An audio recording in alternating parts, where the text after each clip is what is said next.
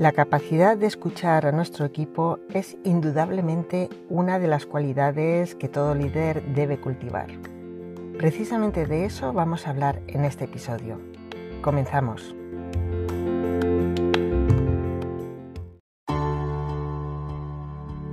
Te damos la bienvenida al podcast Entrena tu liderazgo con Inma Ríos. Aquí encontrarás reflexiones, metodologías y claves prácticas 100% aplicables a tu día a día para desarrollar las habilidades y mentalidad de un gran líder. Si eres directivo o mando intermedio o tienes un equipo a tu cargo, esta es tu guía práctica para potenciar tu liderazgo. Una de las habilidades que todo líder debe tener en la comunicación eh, efectiva de un equipo es la de escuchar porque la escucha activa juega un papel crucial. Frecuentemente cuando otros hablan nosotros estamos pensando en nuestra respuesta en lugar de intentar entender lo que la otra persona nos está comunicando. A veces parece que estamos escuchando, pero tenemos la mente en otro sitio. En otras ocasiones, sin embargo, aparentamos estar distraídos con otras cosas y en realidad hemos captado perfectamente el mensaje. Pero no lo estamos demostrando a la persona que nos está hablando. En ninguno de estos casos se podría considerar que estamos practicando una escucha activa. ¿Qué es la escucha activa? Mi concepto de escucha activa consiste en cumplir dos condiciones, ambas necesarias. La primera condición es oír y entender el mensaje que el otro interlocutor nos ha comunicado. La segunda condición es hacer que nuestro interlocutor se sienta escuchado, es decir, demostrarle que hemos oído y entendido su mensaje. Determinadas personas son capaces de mostrar una escucha activa de forma innata. Es una extraordinaria cualidad, ya que la calidad de sus conversaciones es enorme y hace sentir muy bien a sus interlocutores, lo cual impacta positivamente a sus relaciones personales. Afortunadamente hay técnicas que nos ayudan a mejorar la escucha y, por experiencia propia, realmente funcionan. Hace ya algunos años descubrí, gracias a un informe de autoconocimiento, que tenía que mejorar mi forma de escuchar. En ese momento fui consciente de esta área de mejora y me propuse firmemente aprender cómo debería escuchar de forma activa y a practicar estos aprendizajes. Al principio tenemos que practicar estas técnicas de forma consciente, haciendo un esfuerzo, pero si somos perseverantes podemos llegar a interiorizar estas habilidades y finalmente las podemos manifestar de una forma natural y sincera. ¿Cómo puedo conseguir una buena escucha activa? A continuación os muestro algunas claves que debemos tener en cuenta si queremos mejorar nuestras habilidades para escuchar. Algunas técnicas que nos pueden ayudar a conseguir una mejor comprensión y conexión con el interlocutor son las siguientes.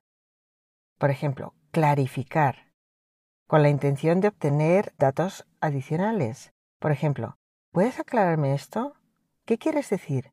Concretamente, parafrasear consiste en comprobar que nuestra interpretación es correcta y mostrar que lo estamos haciendo.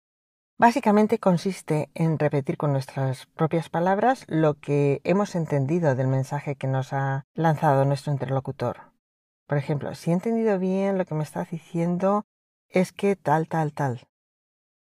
También podemos mostrar o demostrar que estamos escuchando de una manera neutral. Simplemente damos a entender que estamos siguiendo la conversación, pues diciendo frases como, ah, ya veo, qué interesante, entiendo. También otra técnica es mostrar empatía, es decir, mostrar que somos capaces de ponernos en su lugar. Esto no significa estar de acuerdo con la posición del otro, sino simplemente hacerles saber que entendemos su postura. Simplemente diciendo, por ejemplo, entiendo lo que sientes o noto que estás muy afectado por esto, ¿vale? Ese tipo de expresiones. También una técnica es resumir, es decir, hacer una recopilación de los puntos más importantes que hemos escuchado. Esto sobre todo viene muy bien cuando es un mensaje bastante largo y queremos asegurarnos de que hemos captado las ideas principales. También tenemos que cuidar nuestro lenguaje no verbal cuando escuchamos. Y es que el lenguaje corporal será nuestro aliado para que nuestro interlocutor se sienta escuchado. Estos son algunos eh, detalles que tenemos que tener en cuenta. Por ejemplo, es importante mantener un contacto visual. aunque es importante no incomodar a nuestro interlocutor, esto también es algo muy cultural. Hay culturas que el contacto visual puede resultar agresivo e intimidador, pero el que haya un contacto visual eh, sin que intimide es una forma de conectar con el mensaje del otro, de mostrar que estamos conectados con la conversación. También cercanía física y postura ligeramente inclinada hacia adelante.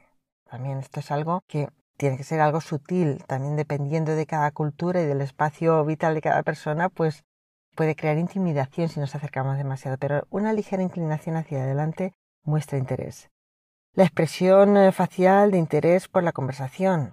Está claro que, la cara es el espejo del alma. Si nuestra cara muestra interés, pues em, el interlocutor va a entenderlo como que estamos atendiendo a la conversación.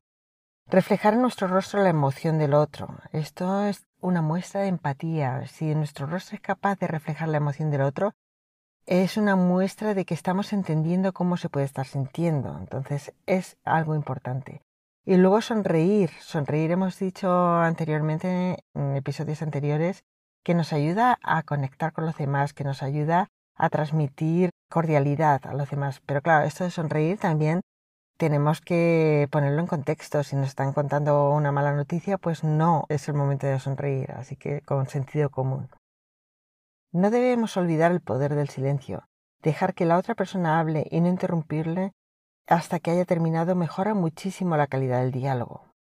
Si practicamos estas técnicas con nuestros interlocutores, veremos cómo poco a poco vamos mejorando nuestras habilidades para escuchar y la comunicación con nuestro equipo mejorará en consecuencia de ello, y no solamente con nuestro equipo, con cualquier interlocutor. ¿Y tú? ¿Qué tal escuchas? Después de haber oído esto, ¿piensas que tienes algo que mejorar? ¿Qué es lo que vas a poner en práctica después de lo que has aprendido hoy? Pues espero que el episodio de hoy te haya resultado útil y te espero en el siguiente. Muchas gracias. Si te ha gustado este podcast y lo escuchas desde una plataforma como Apple Podcast o similares, deja 5 estrellas para que otras personas descubran este tipo de contenidos. Te invitamos a conocer los libros de Inma Ríos, Claves para liderar con éxito y Equipos motivados, equipos productivos. Dos guías prácticas para todo aquel que tenga equipos a su cargo. Podrás encontrar más información sobre formaciones in company, cursos online y otros servicios que te pueden servir de gran ayuda en la web inmarrios.com. Gracias.